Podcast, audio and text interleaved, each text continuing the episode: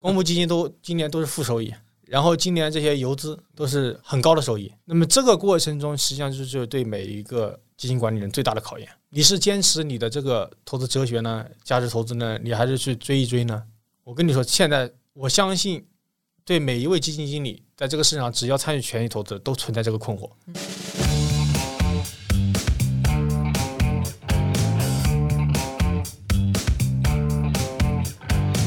各位听友，大家好，欢迎收听雪球出品的《厚雪长播》，这是一档和投资相关又不止于投资的节目，我是主持人七。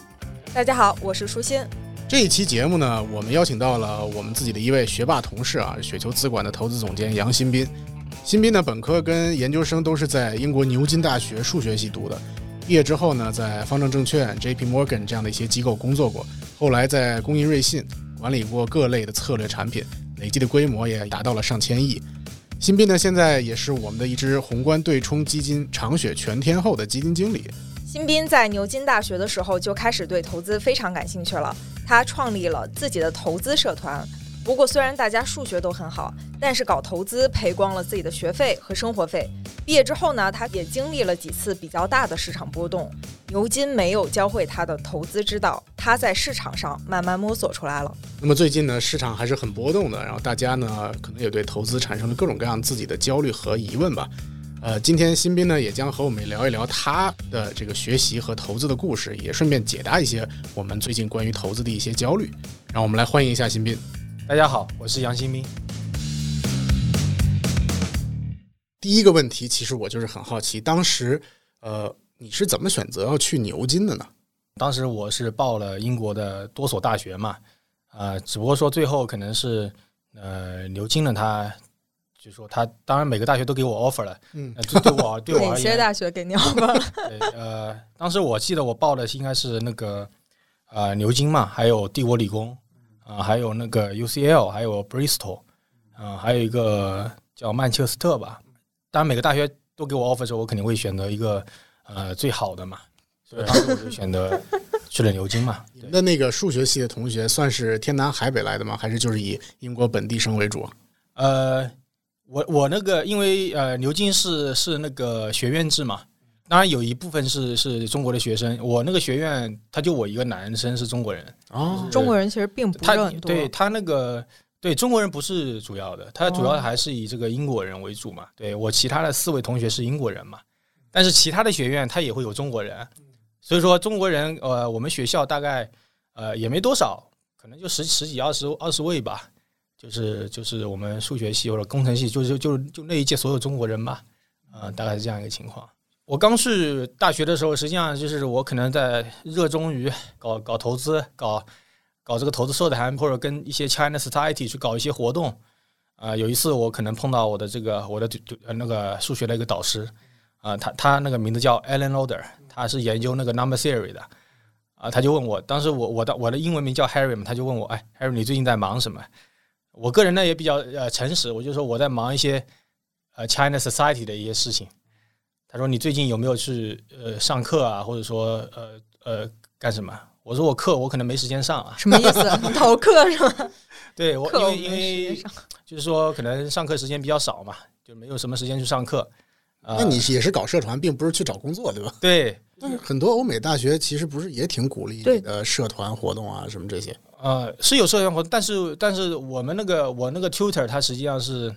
可能他听到听到我搞这个社团搞的都不是上学上课了，他可能呃就会比较紧张吧，就是因因为。我们学校是那个导师制嘛，就是说我每周都会去跟他见面，呃，他会盯着你的学业嘛。像牛津这种数学系，我理解着他应该聚集了一批，对，可能是最有天赋的人。那你不去上课，你怎么完成你学业？他在在你看来，数学牛津的数学并不难吗？哦，我觉得我们大学数学是挺难的，就是呃，并并且他他在考试的时候，因为我们不是那种学分制嘛。他他他有点像你高考，每一年都要做一次考试，你考的不好的话，你可能就被开除了啊。对，就是非常严格，就是在这种情况下，你还坚持逃课？对，不是逃课嘛，就是因因为那时候我其实对这种就是没有太多的概念嘛，就是可能我自己会看书，然后去图书馆，可能就是在考试之前把书看一看，然后就去考了，但也能考过啊。但坦率来说，确实我们我觉得我们学校那个数学确实还是比较难的啊。那你当时是成立了一个什么类型的社团？啊，当时实际上或者所谓的社团，实际上就是几个朋友凑在一块啊，大家做一做了做类似的事情，对吧？我们当时是做了一起做做一些交易嘛，对吧？投资社团。交易对投资就就是我们做一些呃投资嘛。这是怎么想到突然要去做一个投资社团？其实纯粹的是一种兴趣爱好吧，也不叫兴也不叫爱好吧，是一种好奇心的驱使吧，对吧？那个交易的那个那个那个资本金是哪来的？啊，资本金呃呃肯定是父母给的嘛，因为对学生来讲也没有什么钱嘛，父母给给我的主要还是学费跟生活费嘛，只是说我抽出了一部分去做这个做这个事情，对吧？那你们投了什么我？们投的是实际上是英国的那个叫叫一个叫 CMC Markets，现在杠杆比较高嘛，它也是一种呃叫呃 spread bet，叫是点差交易嘛。实际上这个风险是非常大的。嗯那刚开始可可能我们也不是很懂，就是说呃，就对我们来说就像一个游戏一样，或者说你坦率来讲就是个赌博游戏，就是你也不知道这个股价或者说指数、外汇也好，它明天涨跟跌，只是说大家看到它涨就买一点，或者看到跌就买，就我们就卖一点。就是说，它是嗯当时的投资实际上是完全是好奇心驱使，没有任何逻辑可言，啊、也没有任何的风险管理嘛。那么当然运气也很好，遇遇到的这个金融危机嘛，运气很好，二零零八年是吧？亏对了。啊，对当时亏了多少？呃，我我们几个同学可能亏了亏了几个 million 吧，啊，对，这其实你你这生活费够高的呀！对，呃，其其实，呃，其其其实我觉得就是这是我们一个一群一个一群同学嘛，哦，啊呃，其实这个呃本本质上，我觉得是我我觉得这个是一种是一种一种经历嘛，呃，我我并没有把这个事情太当回事儿，它更多的是让我接触到这个市场，并且学到了一些经验，就是说，实际上你你你你坦率来讲，我我是亲身经历过那个道指一天跌八九百点的。就是当时是道琼斯指数是从这个九千点，我记得好像是八九千点一路跌到六千多点，就是说中间又是国会又嚷嚷救市不救市这那的，就是这些事情，就是实际上就一你一参与市场，你就变成了一个金融危机的一个市场，所以说啊、想想也是挺有意思的啊这。这怎么感觉不经意间被凡尔赛了一把？对，所以当时你们总共是这这些这个在这个投资社团里的这个同学，一共亏了可能你说的这个一两百万是指英镑人民币还是英镑？人民币，人民币，人民币是吧对对对，那也很多那那最终就是，比如说是大家真的把自己的学费、生活费亏光了吗？还是呃，大家是一个什么状态？当时啊，那肯定没有嘛，就是比如说我我可能是呃控制我的 exposure 嘛，就是说我可能会拿出一部分钱，那么剩下一部分钱够我的这个学费跟生活费嘛，对吧？还是做了一部分风险管理。对，这这可以简单来讲是个风险管理嘛。啊，是啊，当然也有一些同学可能就呃亏到后来他他他可能就去去去学校的这个食堂去打工去了，哦，真的 对，就是说很有意思，就是说。所以说，我觉得每个人的这个呃，现在回想起来，这个经历确实也非常有意思啊。就是说，嗯、当然也有一些人亏了之后就直接跟家里拿钱了，这个也也也有这样的，就真的有是吧？对，那肯必然嘛。所以就是嗯你，你是不是从那个时候就开始发现自己是一个大概风险偏好是一个什么样的人？当时坦率来讲，我没有发现我自己风险偏好是个什么样的，因为当时我对金钱就没有什么太多的概念。那么后来做了这个事情之后，我亏了这些钱之后，我并没有觉得这个是个啊，这个事情对我有多大的冲击。那我反而觉得这个事情是我喜欢做的一件事情，并不是说亏钱喜欢做，而是就是说我对这个事情有了一些更深的认知，就说我可能在这个过程中学习到了很多东西。那么我觉得下一次我再遇到这样的金融危机了，我就知道怎么做了。那么我可能有机会做得更好。哎，那是那个时候有没有真的就是呃明确你的一个想法，就是说我以后真的就要干投资了？因为学数学也未必都要干投资嘛。那么实际上，这个这个做投资这个事儿，实际上是可能最后就是因为我在这一系列的这个呃经历这些当当中啊，实际上对这个事情是比较感兴趣的，所以说最后就选择从事这个行业嘛，就是后来后来就回国去做做这个在国内国内市场开展这个，刚开始是固定收益投资嘛，啊、主要是做债券嘛，债券投资，对对对啊。当时一开始做债的时候，就是这个是是你一个偏向于个人的选择，还是说就比如说当时工作机会当中，就是正好有一个和债相关的工作在那儿了？当时的一个想法，觉得固定收益跟数学比较相关，哦，对，可能这个事情我更擅长一些啊，就是可能算那些，或者说我们讲 duration 也好，或者算这些 coupon 的，或者说说这个算这个利利利率也好，呃，这这些可能是我更善，它跟数学的这种呃这个联系更紧密一些。那接下来呢？对，接下接下来可能在这个工作过程中，呃，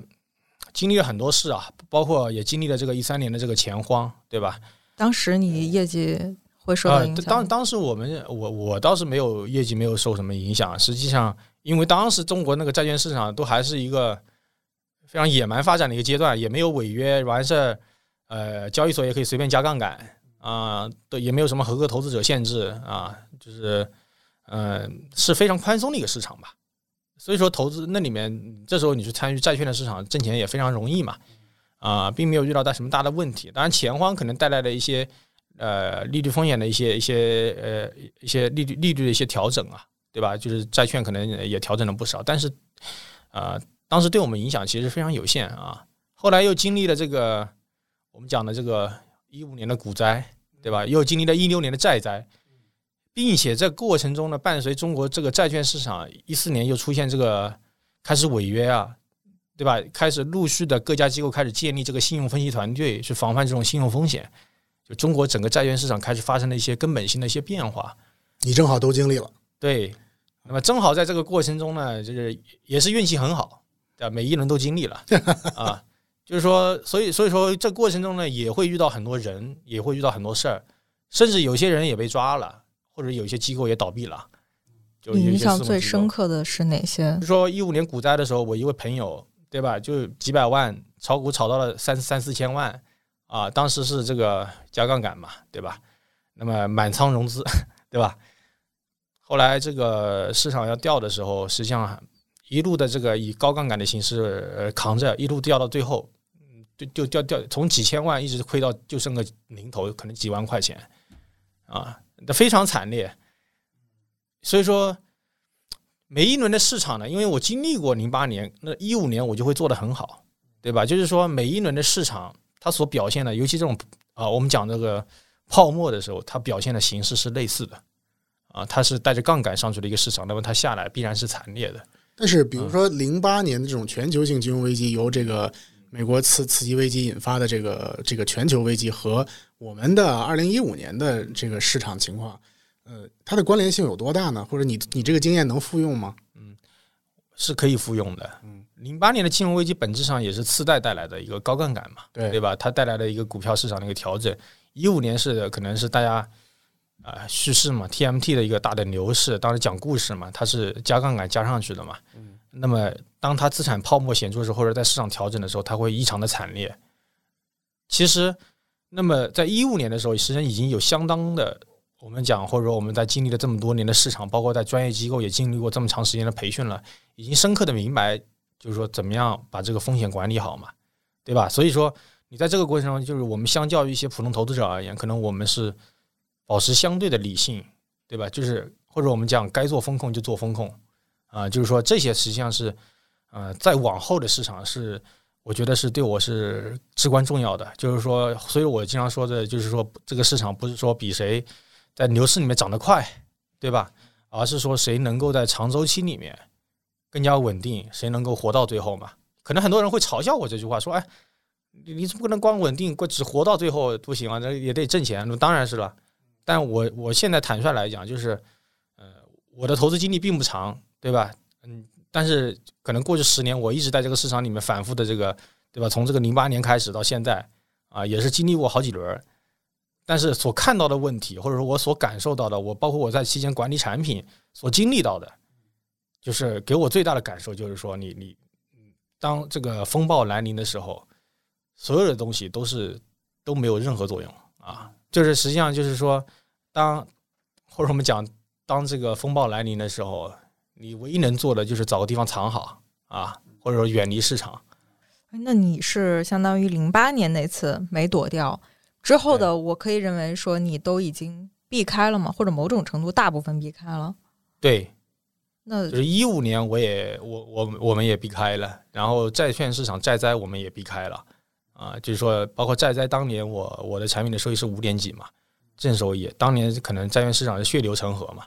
啊，就那是为什么呢？就是因为你就是做债的，对，因为呃实际上很简单嘛，因为那时候实际上市场的这种泡沫化现象已经很显著了嘛，对吧？可能是一些某些呃地产公司所发行的债券，它跟国债之间的利差都很窄了啊，对吧？实际上，呃，包括这个央行也反复警告同业杠杆，所以说一六年实际上这个债券上也到了这个四季度的时候，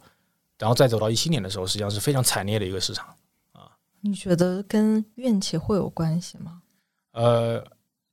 其实跟运气没有关系，更重要的是你对风险的认知。我觉得可能我这个人是不是就是说白了，在这个天天在那开船，多经历几次之后，你就会变成异异常的谨慎，对吧？就是你你深刻的理解市场带来的这种风险性有多大嘛？尤其是当一个资产价格显著泡沫化之后，你深刻的明白你所处的这个位置，对吧？所以说你你要对吧？就是它是这样的一个区别，就是你坦率来讲，这个完全就是需要你不断的在这个市场里面多经历几轮，并且有很深的对市场的这种感知啊，所以说你才能够去去降低你对这些高收益的一些诱惑啊，去去追求一个比较稳定的这样的一个对抗风险的这种选择嘛。所以你觉得你你对于这个风险的这个偏好程度，或者说你对于风险的敬畏的度，对，呃，是不是就是其实是从那个投资社团开始的，还是说之后还会有这样的事情发生？嗯、其实是投资社团那个是我个人的资金，这个倒是其实坦率来说是呃没有没有太多的这个变化啊，就是主要的还是我在机构里面经过这么多年的一个训练，嗯就是包括反复经历了这个股灾债灾，对吧？包括这个市场那个经历了这么多年资产价格的上升跟下降，上升跟下降，你反复经历个几次，可能你就会明白很多问题了啊。你觉得有没有可能是因为，就是你一开始你用了自己的钱，其实你觉得还好，但是当你开始管别人的钱的时候，你会更加慎重一点，会吗？呃，当然是存在这方面的这个因素的，因为呃，我们做资产管理行业，对吧？客户他买你的产品，他实际上对你是有保持的一个信任嘛，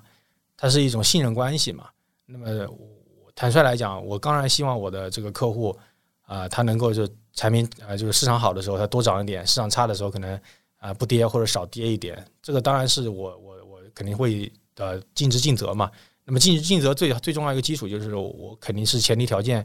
呃，是要把风险啊、风险管理做好，这是这是我们或者说我们讲这个这艘船能开到开多远，对吧？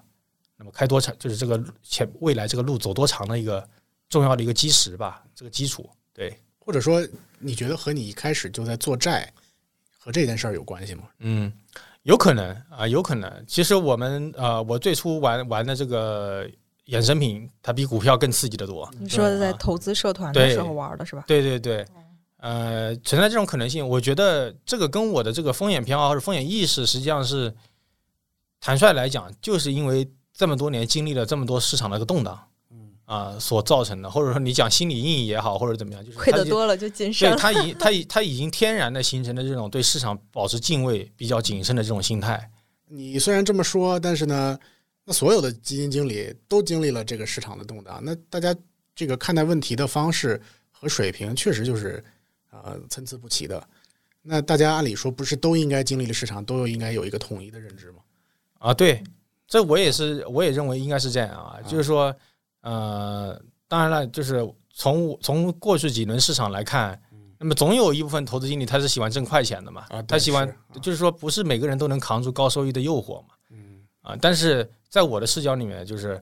那收益跟风险是对等的嘛，你想获取高收益，你必然要承担对应的风险嘛。对，那我们作为基金经理也好，投资经理也好，所能做的一个选择就是说，我在合适的时候去主动的去 take risk，这个 risk 有多大，对吧？就是说，而不是说在一个资产或者说我们讲估值很高、泡沫化很显著的时候，你这时候是蜂拥而上去追求高收益，那你所隐含的风险是巨大的嘛，对吧？我我所说的风险谨慎，并不是说啊，我总是或者就买债券不买别的风险资产，不是这样的，而是我们需要谨慎的去平衡哪些资产是比较有潜力的，哪些资产是比较便宜的，而是要坚持。坦率来讲，或者讲句心灵鸡汤的话，就是要坚持价值投资嘛，对吧？就是这个是保持你长胜，或者我们在这个市场里面能够长期稳定，并且去战胜市场的一种一种方式嘛。嗯如果我们说价值投资是一种类型的投资策略的话，但因为你现在负责全天候的产品嘛，所以可能你的策略是偏宏观对冲，就是你大概是从什么时候开始所谓转型，或者叫开始发现宏观对冲以及全天候是一个哎你未来想追求的这么一个策略呢？嗯，实际上是首先啊，我呃刚才说我入行的时候实际上是管理的主要是固定收益组合嘛，嗯就是说做债券投资。后来因为中国市场这个无风险利率一路的下行，并且呢这个开始逐步爆发信用风险，所以说就开始逐步的去做固收加，这个也是所有市场上这个固收投资经理的一个一个生态一个路径。那么再往后呢，后来我在工银瑞信的时候，实际上呃也做了一些衍生品的一些交易啊、包括呃看到了一些我们高净值客户在中国市场的一些需求。嗯那么实际上严格意义上来讲，也是看到了这个我们资管资管新规之后行业的一些变化。嗯坦率来说，就是说原来大家赚钱的方式或者赚一个比较稳定收益的这种方式呢，已经过去了，已经不存在了。或者比如说信托产品也好，或者说银行的保本保收益来理财也好，它不存在了。但是我们的利率呢又很低，因为我们的利率，比如说我们在这个债灾的时候，我们十年期国开债可能一度高达五点几，十年期的，对吧？那你现在想，你一个你中国的现在这个国债十年期国债也就二点七了，你说这么多年，对吧？下来两三百个 BP，对吧？就是说，或者我们老百姓买的保本保收益的理财也没了，嗯那么你怎么样为为我们这个投资人，为结合当下的这个中国市场的一个情况，提供给客户一个长期比较不错稳定的收益呢？嗯那么在这个过程中，因为我也管过固收加，那么我也从这个中国这个债券市场一路经历过来，所以说最终呢，我认为中国会走向像全全这个成熟市场一样，对吧？会走向一个或者我们讲资产配置的一个道路。那么在这个过程中，可能是因为本身我具备这个债券投资嘛，它是深度的研究经济周期，研究这个利率，对吧？研究通胀。那么我具备这样的一个宏观的一个能力，因为这个是一个经验经验的积累。那第二个维度呢，是我比较有强的这个数量功底，因为呃，就刚才谈到我可能是数学系毕业的，本身天生对数字啊，对数学模型就比较敏感，嗯啊，所以说就学习了海外的像桥水也好像这个 Man Group 也好，一些一系列对冲基金的一些经验，那么那么我认为中国市场的这个宏观对冲啊，它实际上还没有发展起来啊。当然，现在有一些基金啊啊，它已经开始做了，对吧？也做得很好，但这个空间非常大，就是所以说，我觉得这个市场呢也有很大的一个潜力。所以说，最终呢，我觉得呃，我第一，我就这个市场空间很大；第二是我正好具备这个能力去做这样一件事情。啊，我这种能力呢，实际上是天生的，是结合宏观的这样的一个方式，因为我是一个从债券走出来的一个投资经理。嗯债券研究的什么？研究的就是经济，研究的就是宏观嗯啊。所以说，你说选哪个股票怎么样？这个是坦率来讲，这个不是能力圈的 啊。但是讲宏观经济，怎么把宏观结合到具体的投资上面？因为很多人他说经济学家，对那经济学家搞投资失败的很多啊，也不懂投资。怎么样把你对宏观的观点刻画到你的投资组合上面？通过这种观点去挣获取收益，或者怎么样去控制你组合的风险？那这是我们的能力圈，这是我们所擅长的。那么最后呢，实际上是呃，就是通过一系列这个研究吧，那么最后呃，就是这个全年后，实际上是我我个人觉得是比较有效的啊。就是当然了，我们也做了一些我们对结合中国市场的一些理解嘛，就是说实际上这个方式，呃。全天候，因为可能刚才你说的是价值投资，巴菲特的价值投资，或者说我们做全天候是搞宏观对冲，嗯宏观对冲本质上它也是价值投资，也算价值投资它。也是价值投资。因为为什么呢？因为我们比如说我们持有权益资产，我们也不会去持有那些哦估值泡沫化的资产，而是去持有坚定持有便宜的资产。但是我们跟价值投资或者说单类资产的策略有个重要的区别，就是我们认为经济周期会对权益资产形成扰动。比如说经济萧条了、经济衰退了，那么你的权你持有的权益资产确实它的价格会受到影响。那么我们怎么样去降低经济周期对我们资产价格的影响？这就是我们宏观对冲要做的一件事情啊这。是个资产配置层面对，所以说我们会去持有多类资产去对抗经济的这种萧条风险、经济下滑的风险，或者说通胀的风险。那么帮助我们在长期持有风险资产的这个过程中呢，更加的平稳。或者我们讲就是，呃，可能你做单类资产，对吧？巴菲特他选择去持有，比如可口可乐、苹果，他持有那些经济周期对他影响小的资产，降低经济周期对他组合的影响，这也是一种方式，这就是价值投资。那么我们呢，也是类似的，但是我们持有的可能是多类资产，其他的非股票类的资产更多的是用于风险管理，就是说去对冲经济周期的风险。对，能不能也给我们大概简单介绍一下，呃，桥水的全天候的这个策略，呃，到底是一个怎么回事儿？实际上就是桥水它这个全天候呢，实际上呃，达里奥先生他是八十年代创建的嘛，那么一直也呃做得非常好，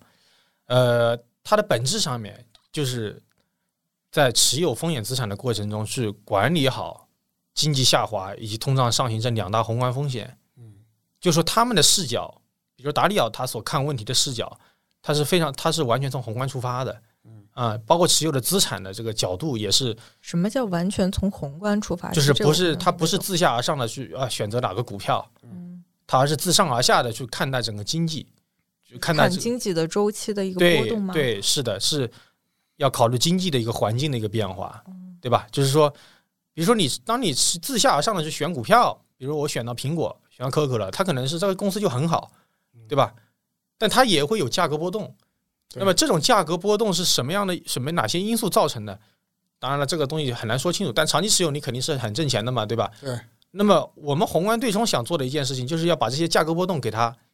去去给它平滑平一些？更平一些，对，更平滑一些，开车开的就是更稳一些。那么桥水的这个全天候呢，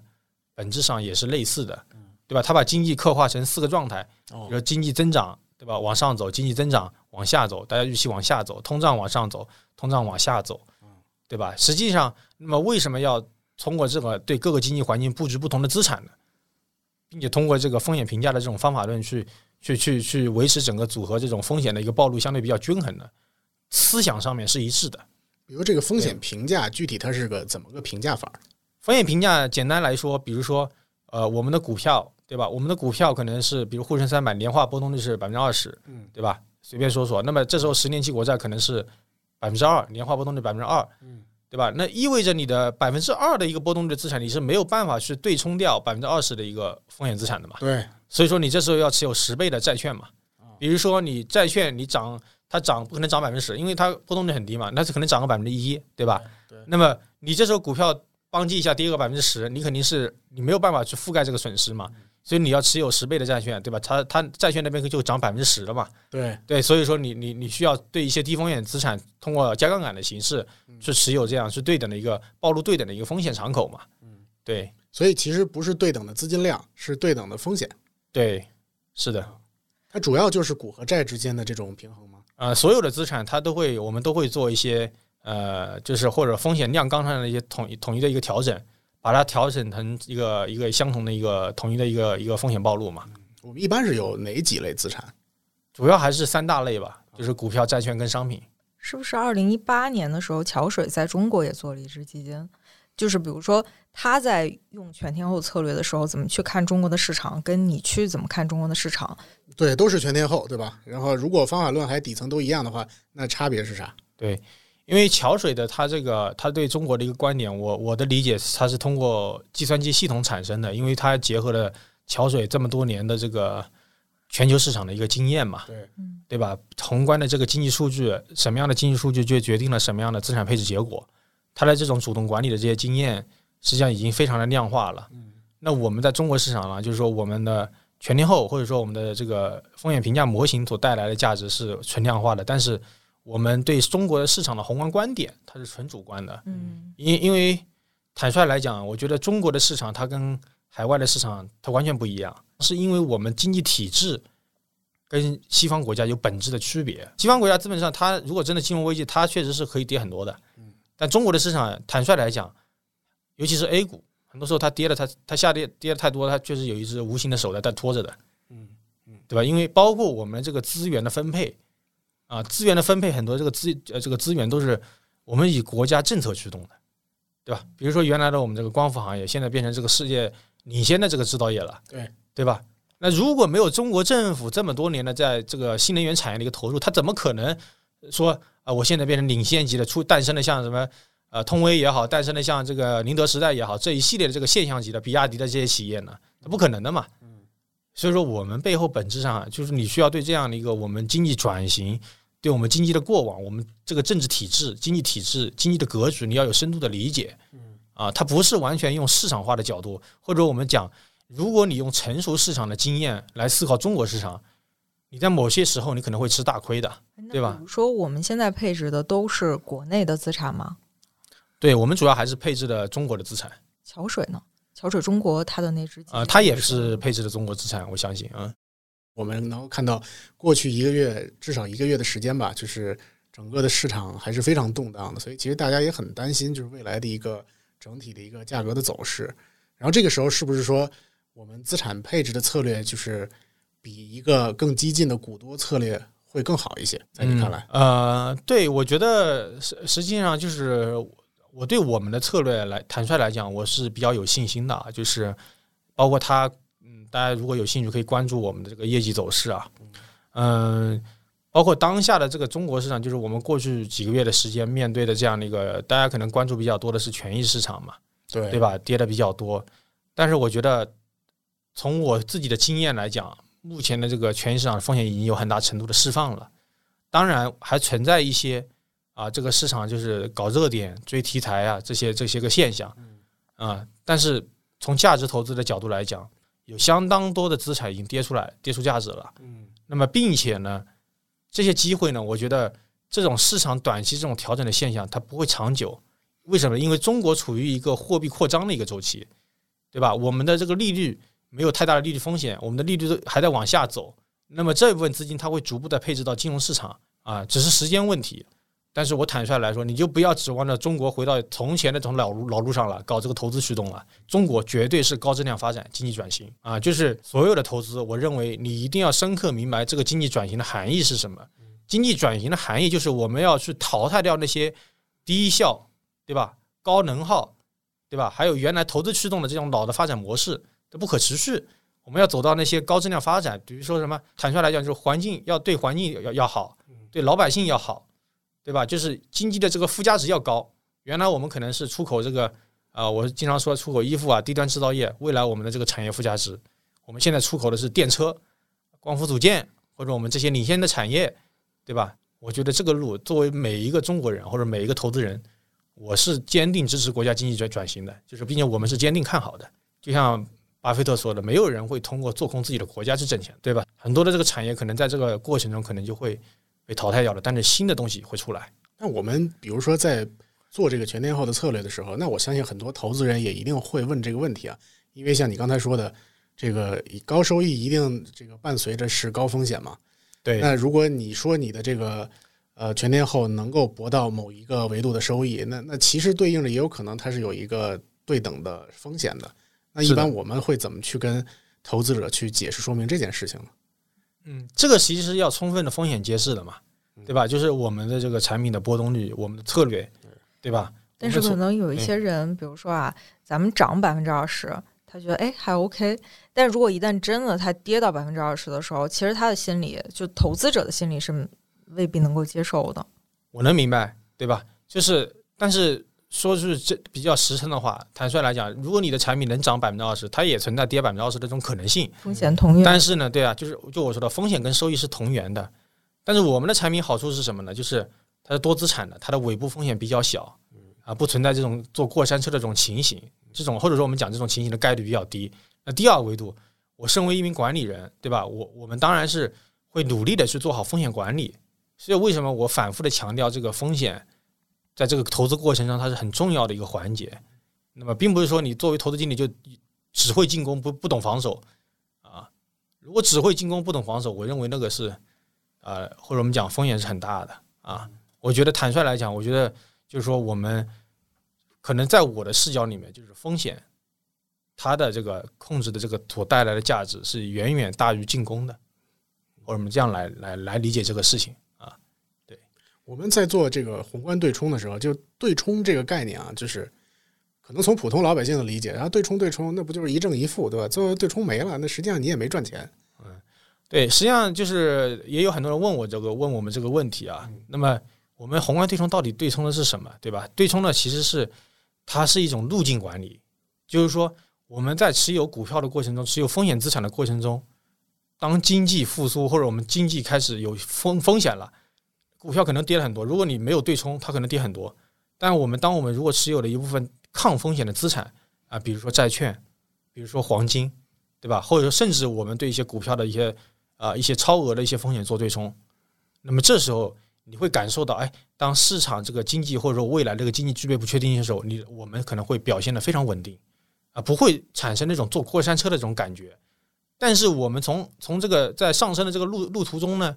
我们平稳一些，但是这个终点呢，不是说跟股票产品就啊，我们终点就比它低了，不是的，我们的终点是类似的，我们终点是类似，只是说我把这个路走得更平滑了，更平稳了，是这样的一个目的。所以说，那么我们在股票这个这个下跌这个风险损失呢，它会由债券的资产会弥补回来，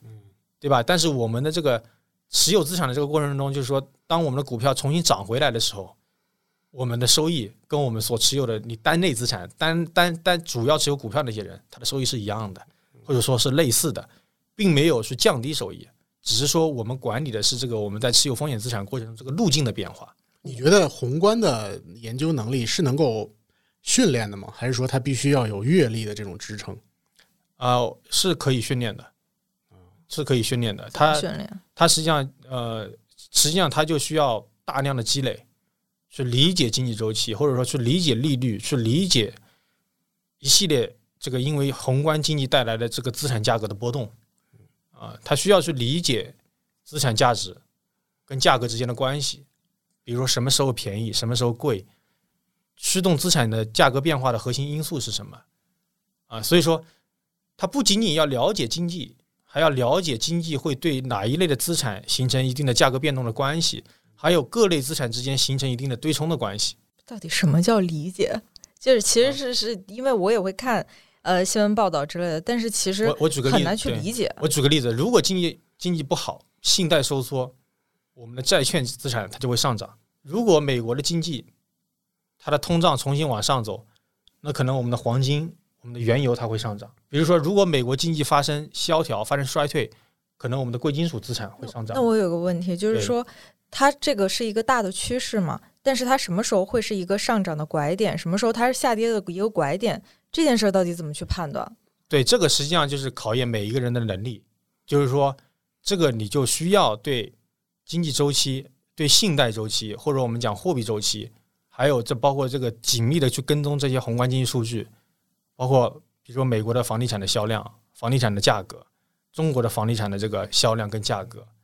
啊，还有这个市场的价格表现。我们我们在那个可能在这个全天候里面一些资料里面，大家宣传可以看到，我们从四个维度啊，一个叫宏观趋势，经济增长都是向上还是向下，通胀是向上还是向下，资产的价值，股票是贵还是便宜，什么时候贵，什么时候便宜，对吧？债券是贵还是便宜，对吧？那么第三个维度是这个，就是我们所谓的这个潜在的变量嘛，哪些短期也好，中期也好，长期也好，它会影响我们资产价格的这种变化。就是说，刚才你提到的所谓的宏观的拐点，还有一个维度就是风险偏好，就是说，比如说硅谷银行倒闭的时候，大家投资者风险偏好很低，你东西再便宜，人家也不愿意买，人家就愿意这时候可能就愿意买黄金。因为它是它是投资者行为所决定的，它是我们有一个系统性的框架，去把所有发生在我们金融市场的这些经济以及资产价格的表现的这种这种表演演绎方式，会放放到这里面去去思考。那我能不能理解，有可能它是一个框架，然后是一个数据，但是每个人分析出来它的结果是不一样的。对，这个就会产生市场分歧嘛？就是说，你有你的观点，我有我的观点，对吧？就是说，那这时候谁对呢？只能市场说了算嘛，啊，那我其实我们并不能保证我们对经济的观点就是对的，因因就像你有些人他觉得这个，比如说有些人觉得某一只股票很好，但是这个股票就是跌，或者有些人觉得这个股票不好，它就是涨。这个观点驱动的背后没有绝对的对与错，它只是体现了我们对宏观的一个视角，就是我们对宏观的一个观点。这个观点呢，但是我们的能力所在呢，我们能够把这种观点融入到我们的组合管理中去刻画我们的观点。如果我们的观点对了，我们会的获得一个不错的超额收益。啊，如果我们错了呢？如果我们错了，我们还有全天候这样的一个，就是我们说的一个，我们这个风险评价，我们这样一个基础的一个配置，嗯嗯，它会给我们去去，就是说这个错了也没有关系，就是这个观点没有错了也不会跌了很惨，是吧？对，错了只是损失一些超额收益或者对吧？更重要的是能够让这个产品让我们的投资组合能够刻画出、能够反映出我们基金经理对于宏观的这样的一个观点，这才是最重要的。这个观点，至于这个观点是错还是对，我觉得这一点不重要，因为你既然做基金经理了，我们既然做这个事情了，那长周期来讲，我可能要保证我大部分的东西是对的，嗯，对吧？因为我们紧密的跟踪这些数据，从数学逻辑上来讲，对吧？你可以说是一个事情是错的，是偶然的，但是你很多的数据都验证了一个东西，它的概率可能是高的，对吧？你的，我举个最简单的例子，我们可能我们的这个同事去地产这个一线去调研，发现啊、房子卖的不好，嗯。然后我们从宏观的数据上一看，地产销量也开始往下走，然后我们再跑到这个钢铁厂去调研，发现这个钢铁、煤炭也卖的不是很好，就是我们多方面去验证，发现这个问题是比较严重的。那么这时候我们可能会去做一些措施，去防范一些风险。所以为什么我们在比如说五月份的市场很动荡，但是我们还是还是很稳定，就是因为我们提前在三四月份的时候，我们已经提前发现这个问题了，所以我们提前做了一些布局。你觉得什么样的特质能够让你成为优秀业绩的基金经理的概率提高一点？我觉得投资上面，第一就是你要专注跟勤奋，并且你要保持足够的独立思考的能力，呃，不要不要听，因为市场噪音很多啊，不要人云亦云啊，这这些我觉得是比较重要的啊。这个独立思考怎么理解呢？就是因为有一些人可能他是他本来就是一个追逐市场的风格，那这种算独立思考还是不算呢？在你看来，嗯，在我看来，我觉得最重要的，如果他能通过这种方式啊、获取一个长期的稳定收益啊、那也是一种能力啊、也是一种能力。那么，但是坦率来说啊、大部分人我觉得没不具备这个能力啊、就是说只有少部分人他确实具备这个能力。你是觉得大部分的基金经理也不具备这样的能力吗？是的，哦啊、我坦率来讲，大部分人应该是不具备这种能力的，啊，只有极少部分这个这些人他非常自信啊，并且具备这种能力是存在的。我我这个人不排除，我觉得是存在的，会不会就是所谓的那种叫什么趋势投资？他就看了趋势，他就投资了，这是这也是一种方法。是的，哦，这对，这是一种很很科学的一种方法，对吧？量化不，它不就是追逐一种高胜率嘛，交易高频高频快嘛，它是很科学的，你不能说它不科学。但我说了，它这个方式，只要它能够足够保持平稳，并且能够帮助客户从无论是金融危机也好，金融海啸也好，或者说这个货币紧缩周期也好，无论市场怎么变化，对吧？明天指数跌个百分之三四十，你还能帮助客户维持稳定，获取不错的收益，能够走出来，啊，那我觉得就是可以的。赚钱就是硬道理。对，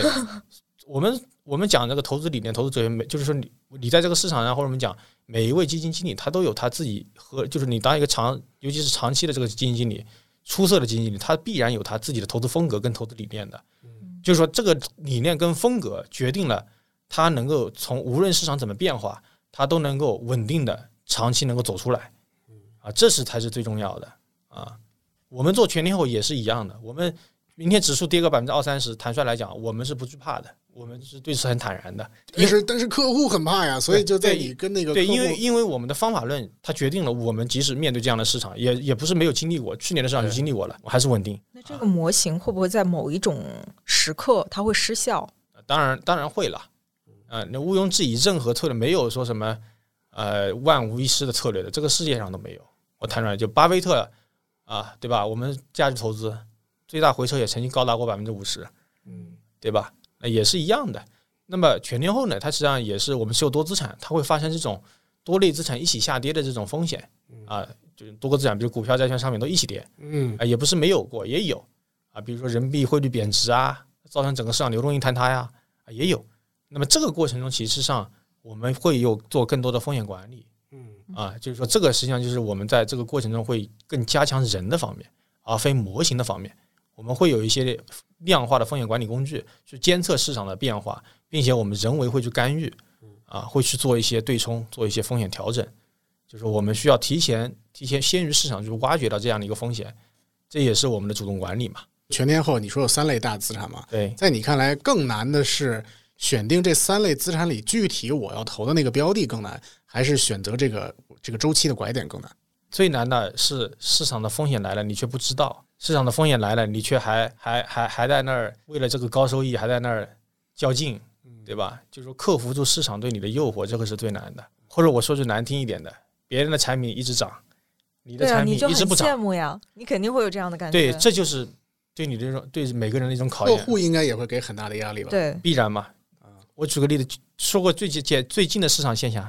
公募基金都今年都是负收益，然后今年这些游资都是很高的收益，为什么？大家都是炒 AI 了嘛，对吧？这些东西，那么这个过程中，实际上就是对每一个基金管理人最大的考验。你是坚持你的这个投资哲学呢，价值投资呢，你还是去追一追呢？我跟你说，现在我相信，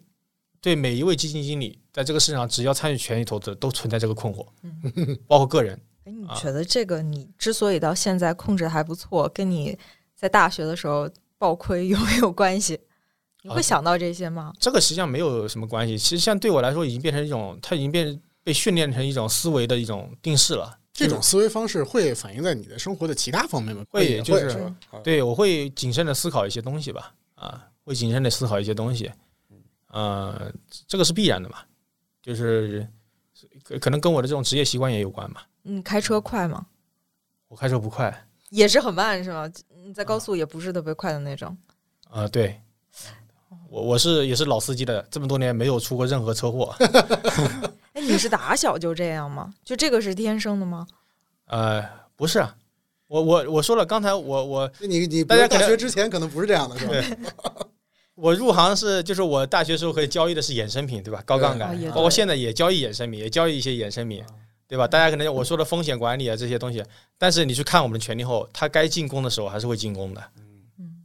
对吧？或者我们讲不是叫自吹自擂，叫能攻善守，对吧？